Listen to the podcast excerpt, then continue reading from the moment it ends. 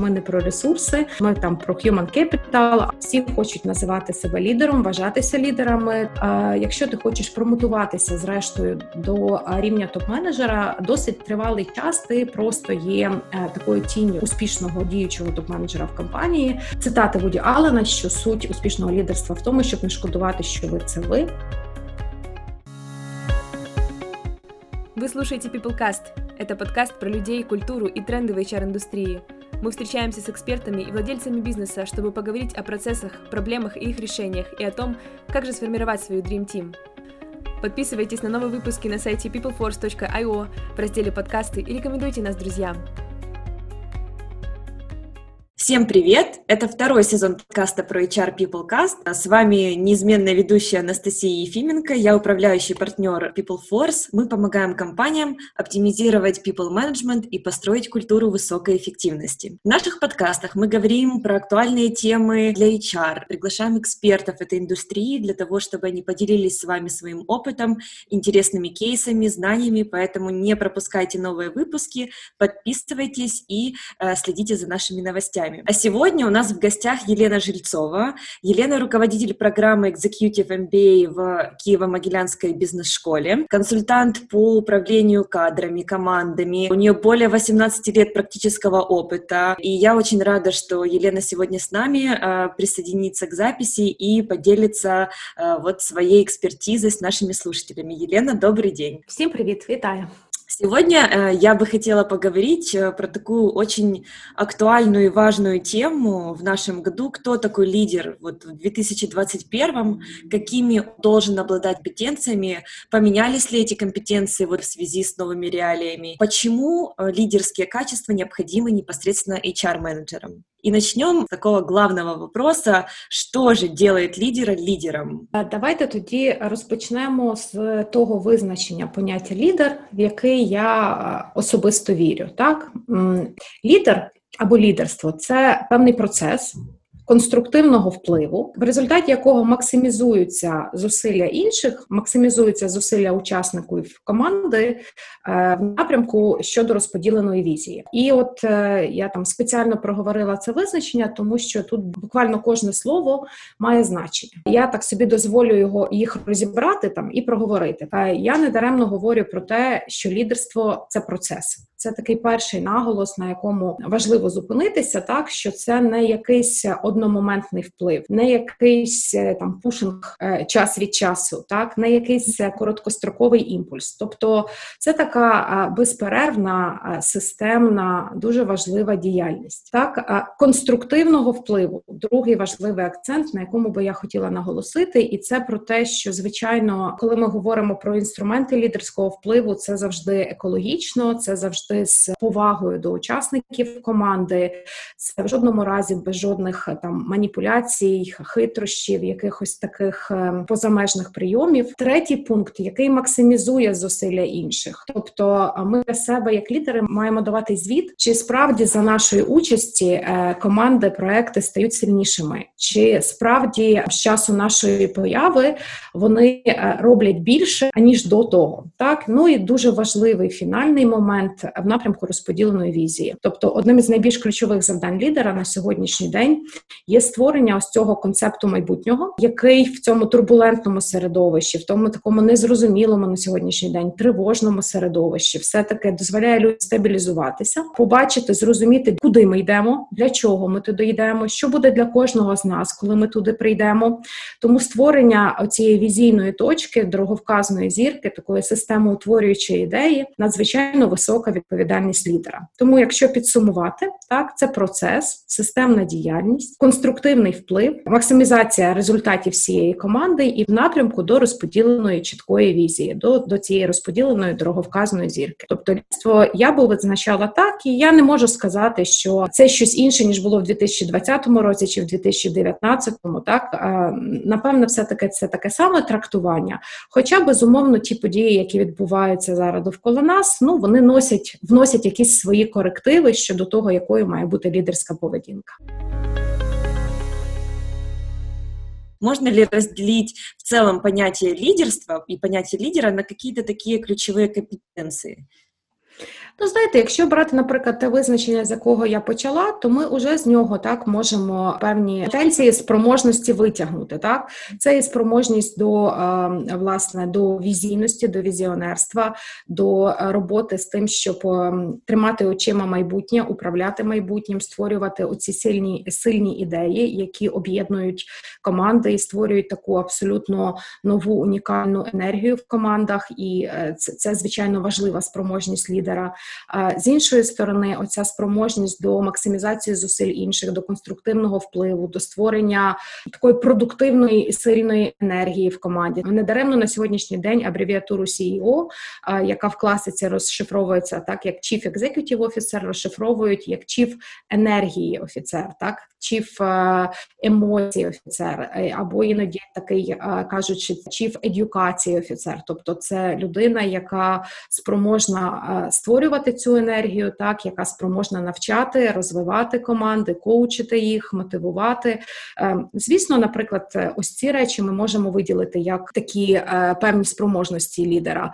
Ну і якщо взяти повернутися до тих самих теорій рис лідерства вроджених, так як чому їх на сьогоднішній день спростували і як відбувалися дослідження, брали багато людей, особистостей, які там в світі вважаються визнаними лідерами, е, описували їх через що з риси їхнього характеру, намагалися знайти там якусь унікальну комбінацію, яка повторюється від особистості до особистості. Що, мовляв, якщо ти її маєш, і якщо ти її в собі розвинеш, то ти будеш лідером. І от таких унікальних комбінацій, такого ядра, яке повторюється постійно, не виявили.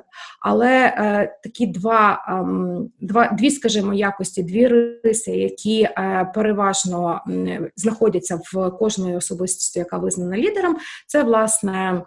Е, множинний інтелект, от от саме множинний інтелект, е, і звичайно така е, висока емоційна гнучкість, емоційний інтелект, емоційна компонента, емоційна гнучкість. Ну, от на таких компетенціях, мабуть, я би зробила наголоси. А если говорить про миссию лидера, ну, такая его как бы сверхзадача, это помочь другим развить потенциал, прийти к какому-то лучшему результату. Является ли это основной миссией или можно что-то еще вот выделить? Ви знаєте, ну е, якщо ми говоримо про е, саме лідерство в бізнесі, то мені здається, що це і допомогти справді розібратися з цим покликанням, пунктом призначення, з цією кінцевою точкою, і допомогти бути більш ефективним на шляху в її досягненні. І, от, власне, і ви розпочали з того, чи є якась різниця між лідерством і менеджментом. Так це теж важливий пункт. Е, мені здається, що коли ми говоримо про лідера, то компонент менеджменту завжди е, трошки недооцінений, тому що е, лідером бути модно, е, лідером бути сексуально. Всі хочуть називати себе лідером, вважатися лідерами. Там у лондонської бізнес-школи є таке цікаве дослідження, коли сьогоднішніх керівників опитували, яким би словом вони хотіли, щоб їхні команди їх характеризували, яким би словом вони хотіли, щоб їхні команди їх означали. І абсолютна більшість серед цих іменників згадали термін лідер, лідер, але дуже мало там буквально одиниці згадали е, термін менеджмент та менеджер. Так і це якесь таке трошечки недооцінене е, на сьогоднішній день поняття, можливо, навіть дискредитоване.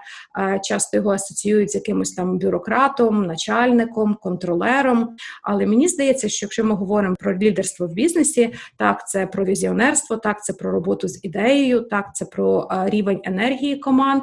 Але з іншої сторони, це ще й і про як якісне управління, якісний менеджмент, і цю свою складову теж ем, хороший бізнес-лідер має в собі розвивати, не управляти людьми інтуїтивно, не управляти командами інтуїтивно, а базуючись на ем, освоєних вивчених е, правильних інструментах.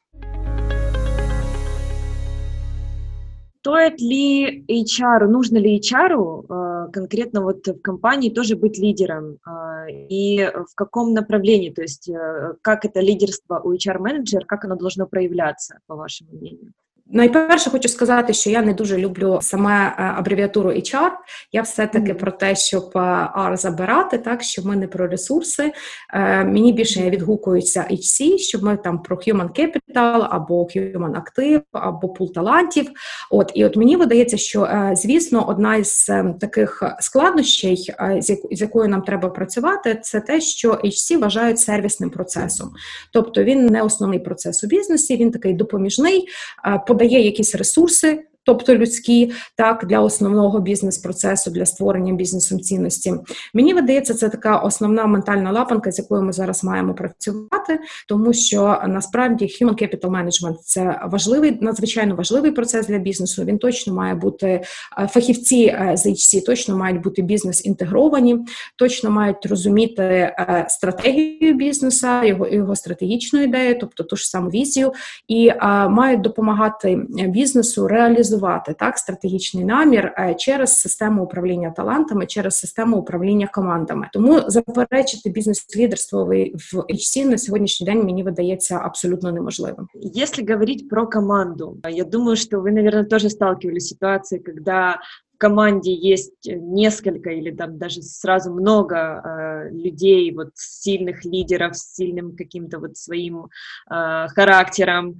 Э, как управлять такой командой и э, Нужно ли, чтобы вот в команді була какая-то большая концентрація лідерів? Ви знаєте, е, мені здається, що я навпаки дуже підтримую такий підхід. Е, підтримую е, підхід, коли ми формуємо сильні команди. Я дуже підтримую там рівень високий інтелектуальних дискусій, інтелектуальних дебатів в команді, тому що ці різні думки, ці розбіжності, інтелектуальне тертя, воно насправді дозволяє бізнесу вийти на сильніші рішення, на якісь амбіційні детальніші плани, на більш продумані стратегії, і тому насправді це дуже важливо таке е, якісне стимулювання в хорошому сенсі інакодумства в бізнесі, так і відкритості до дискусій.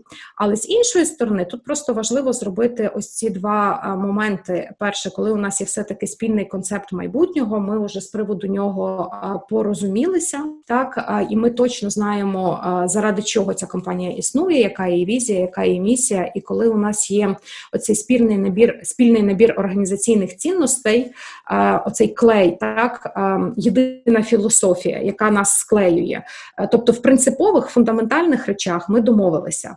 А далі у нас вже е, тривають дискусії з приводу того, як це краще реалізувати, з приводу того, яким чином там краще е, якісь бізнес-процеси відбудувати, чи якісь свої дії вишукувати. То тоді такі дискусії і такі сильні особистості в команді вони тільки на краще. Єдине, що звичайно в принципових фундаментальних речах треба домовитися, тому що, наприклад, є дослідження компанії Deloitte, що одна із ключових проблем в принципі в світовому бізнесі, і для України вона теж дуже характерна. Це от відсутність симфонічності борда, це перетягування ковдри на себе, це така культура героїв. Таке розсмикування зрозуміло, що воно організаціям шкодить. Якщо ж концептуально ми всі про одне, а дискутуємо між собою, як, як краще це зреалізувати, то таке тільки на користь. Можно ли сказать, можно ли взрастить вот эти лидерские качества, постепенно выработать, да, скажем так, э, конкретно у себя или там у другого человека, или это какая-то больше врожденная история, и лидерами не становятся? Ви знаєте, це така вічна дискусія насправді е, з поміж тих, хто досліджує феномен лідерства, лідерами народжуються чи лідерами стають. Е, мені дуже подобається жарт, що ми не знаємо жодного лідера, який не народився. Тобто, безумовно, народитися, е, щоб відбутися лідером, народитися потрібно. Але на сьогоднішній день уже всі наукові дослідження в сфері лідерства доводять, що оці теорії рис лідерства, теорії вродженого лідерства, все таки не підтвердились, що це не є якась така унікальна формула. Так в результаті, якщо вона у тебе є, якщо в тебе є цей ген лідерства, ти можеш стати лідером. Якщо ти народився без цього гена, ну то ти. Там приречений і лідером тобі не бути. Ні, все-таки ми можемо говорити про те, що сформуватися як лідер, виштовхати себе лідером а, можна. Звичайно, це там тривала наполеглива праця над собою, але безумовно швидше швидше я голосую за те, що лідером можна стати, ніж ним потрібно народитися как лучше, как э, практичнее поступить, нанять лидера в команду, либо же вырастить э, у себя из своих кадров, ресурсов и, и воспитать, скажем так. Вот что ви скажете? Я думаю, що і одна, і друга стратегія можуть мати місце, тому що з однієї сторони, якщо, наприклад, ми зараз відкриваємо якийсь новий бізнес-напрямок, чи перевинаходимо стратегію, так чи у нас відбуваються якісь такі різкі зміни, які пов'язані з там з тими змінами, які відбулися в зовнішньому середовищі, і у нас немає часу, тобто нам треба от зараз швиденько переналаштуватися, і для цього нам треба додати якийсь ем, лідерський потенціал, чи е, лідерський підхід, чи якийсь там управлінський стиль, е, експертизу, якої у нас в команді немає, е, і у нас насправді там немає часу, так на те, щоб на даний момент час. ну це, це, це ж питання не одного дня і не одного місяця, так тоді насправді немає абсолютно нічого поганого в тому для того, аби відкрити е, пошук, так і запросити зовні ем, лідера, керівника, когось, хто зможе привнести в систему необхідні нам спроможності і бачення. А з іншої сторони, звичайно, я про те, що ем, компанії повинні вирощувати свої команди в хорошому сенсі, так що повинні існувати внутрішні школи, внутрішня функція навчання та розвитку, яка допомагає людям е, зростати професійно, зростати кар'єрно, е, вирощувати шукати е, фахівців для свого управлінського штабу. Ну, це це нормально, коли е, ці процеси налагоджені, це робить людей мотивованими, тому що вони бачать е, там свою свою персональну стратегію в межах компанії. Вони розуміють, чого вони можуть досягти в цій компанії, куди вони можуть виростити, і це так якби дозволяє їм будувати, думати про довгострокові стосунки зі своїм працедавцем. Як іменно розвивати вот эти навики лідерські, взращивать лідера внутрі команди? команды, э, как вот помочь э, э, сотрудникам становиться лидерами, разрабатывать, прокачивать эти навыки? Угу.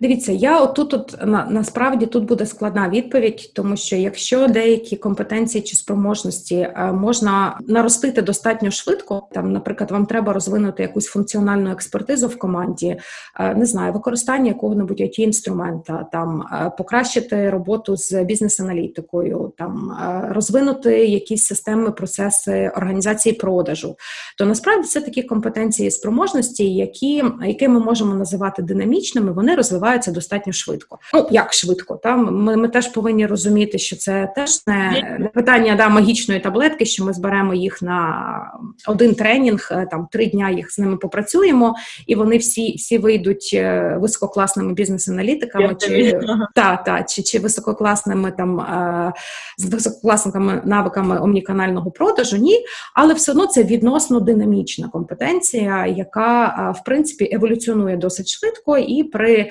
певній комбінації навчальних засобів ти можеш там забезпечити так е, швидко досить дельту. Якщо ми говоримо про розвиток е, управлінця і лідера, то е, це таке довгострокове рішення. Чому, наприклад, програма MBA, в тому числі Executive MBA, керівництво якої я є в Києво-Могилянській бізнес-школі, триває практично два роки, тому що е, оці зміни це ж робота з абсолютно іншим способом мислення, це е, такий дуже всебічний розвиток управлінця, тому що е, якісний управлінець він має бути широко освіченим, він має розуміти і е, як працюють там психологічні механізми, що таке історична тяглість, які це дає відбитки на команду, на партнерів, партнерів, так як працює в широкому сенсі ем, е, там економічне середовище довкола тебе, і відпрацювати всі ці речі швидко не вдається. Тобто, це має бути в компанії продумане, довгострокове освітнє рішення, яке от просто послідовно, крок за кроком, вирощує оцей лідерський потенціал. Так і як правило, тут ми маємо говорити про підхід, який називається blended learning, тобто це такий міксований навчальний підхід, який буде містити в собі дуже багато різних активностей. Це зрозуміло і якісь е, групові навчальні сесії, де ми справді розбираємося, хто такий лідер, хто такий управлінець, які там, е, як ви кажете, складники компоненти цієї формули, і працюємо з ними. Це і безпосередньо якісь е, різноманітні лідерські тури, кейси, задачі, де потім оці всі спроможності, про які говорилося, дискутувалося в теорії, є можливість застосувати на практиці і відрефлексувати оцінювати себе, що вдається, що не вдається.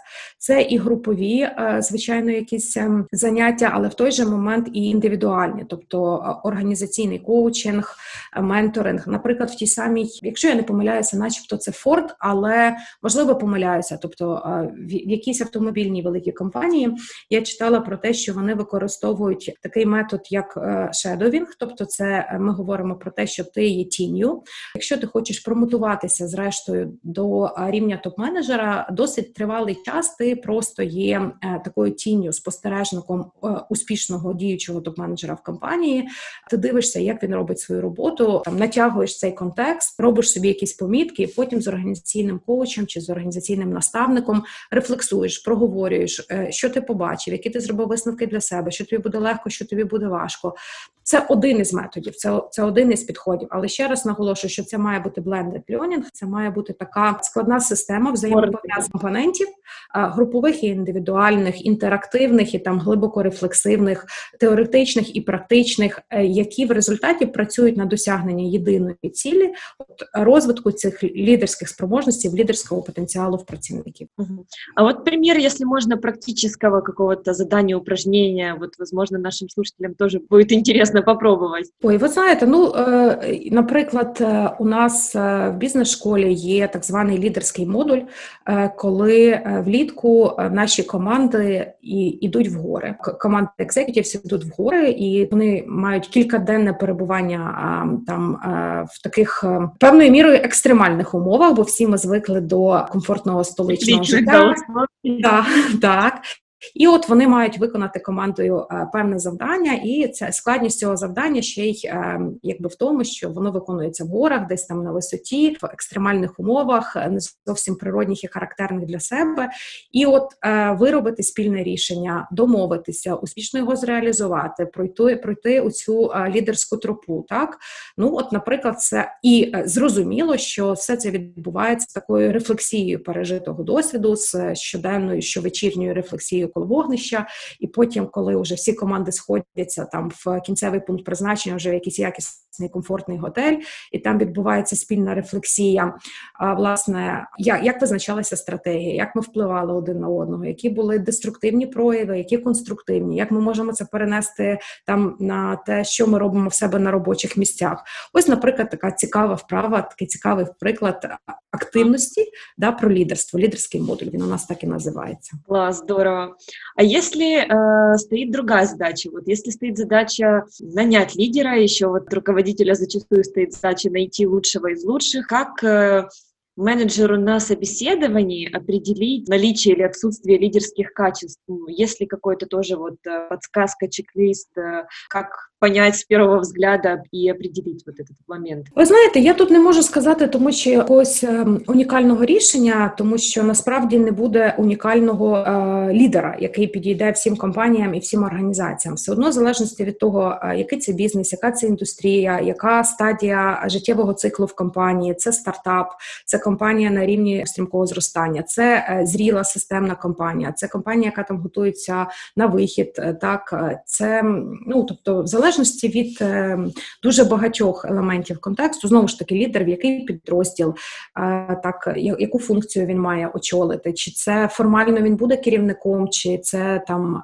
лідер в сенсі як лідер певної функції, інфлюенсер, але формально він не буде менеджером. Тобто, в залежності від всіх цих критеріїв, насправді кожного разу це буде інша роль, і відповідно потрібно буде дуже чітко ідентифікувати які спроможності потрібні, щоб виконувати цю роль, так і тоді під ці під ці спроможності підібрати якісь інструменти, якими буде найкраще продіагностувати. Але е, те, що я точно можу сказати, що би я рекомендувала застосовувати, мені подобається, коли використовують так звані групові асесменти, так коли е, там, наприклад, у вас є 5-6 відібраних кандидатів, які вам імпонують, і ви даєте до розв'язку певний груповий кейс. І отут мені здається, дуже чітко можна там ідентифікувати для себе певний лідерський потенціал в тому сенсі, хто буде якнайкраще залучати усіх інших учасників до обговорення, хто буде створювати ті умови, щоб е, відбувся інпут кожного учасника, і в результаті було здизайноване найсильніше рішення. А хто буде перетягувати ковдру на себе, так хто буде там спілкуватися конструктивно з повагою і з гідністю до інших, а хто буде старатися ну так якось затиснути інших і розкритися самому як велика зірка. Коли, скажімо так, коли прокачені управлінці знаходяться на співбесіді один на один, я і рекрутер.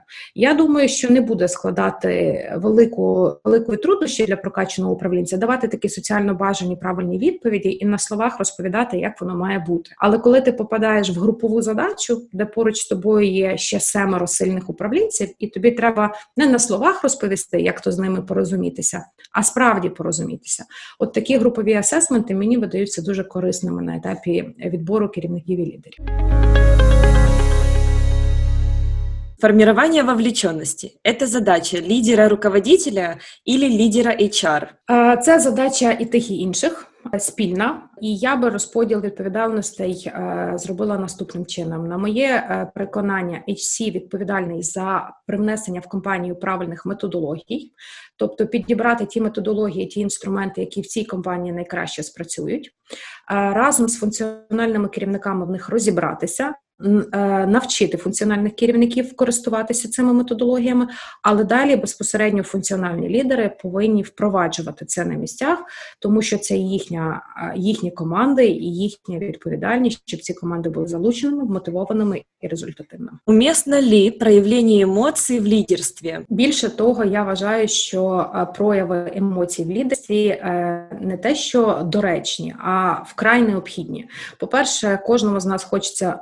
Я взагалі прихильниця Вуді Аллена, що що успішне лідерство воно завжди автентичне, центрується від себе, і всім хочеться мати цікавого лідера, яскравого лідера, емоційного лідера. Я за те, що лідер може бути слабким, він може показувати всі емоції, а в тому числі і немає нічого поганого, щоб в тому інколи показати свою тривожність, інколи показати свою розгубленість і звернутися до команди за допомогою. Тому я за емоції. Більше того, я вважаю, що всі е, притлумлені емоції це майбутні неврози. Нічого хорошого від цього, як правило, не трапляється. Що все-таки важніше для лідера софт-скіли або хард-скіли? Ви знаєте, я так е, не відповім, е, тому що це як запитати, яка нога для людини важливіша, ліва чи права. Якщо жодна з них буде недорозвинена, то людина буде кульгава. Так само і лідер. Якщо ти будеш мати сильний hard, слабкий soft, навряд чи ти будеш успішним. З іншої сторони, Ну на одному софті е, теж давайте будемо відверті. Е, тяжко реалізувати успішні бізнес-стратегії. Таки в предметі і в функції треба розбиратися. Хороший лідер це равно кризисний менеджер? Ні, я не думаю, що е, це. Тотальна тотальна рівність. Інколи тобі потрібні компетенції е, роботи в кризі, інколи не потрібні, і я не думаю, що це тотальна рівність. Е, я би сказала на наступне, що насправді. Е, хороший лідер це равно управлінець, за яким компанії не заходитимуть в кризи. Главна компетенція лідера в 2021 году. Ха, одну не може, може три. Я скажу так: е, візійність, системне мислення, емоційна гнучкість. Спасибо большое, Лен. Я уверена, что подкаст э, получился очень интересным, и спасибо вам большое, что поделились своим опытом, своим мнением. А, также хочу поблагодарить наших слушателей. Оставляйте комментарии. Возможно, если есть какие-то вопросы, все пишите в комментариях. Подписывайтесь на наш телеграм-канал, чтобы не пропустить новые выпуски. Дальше еще интереснее.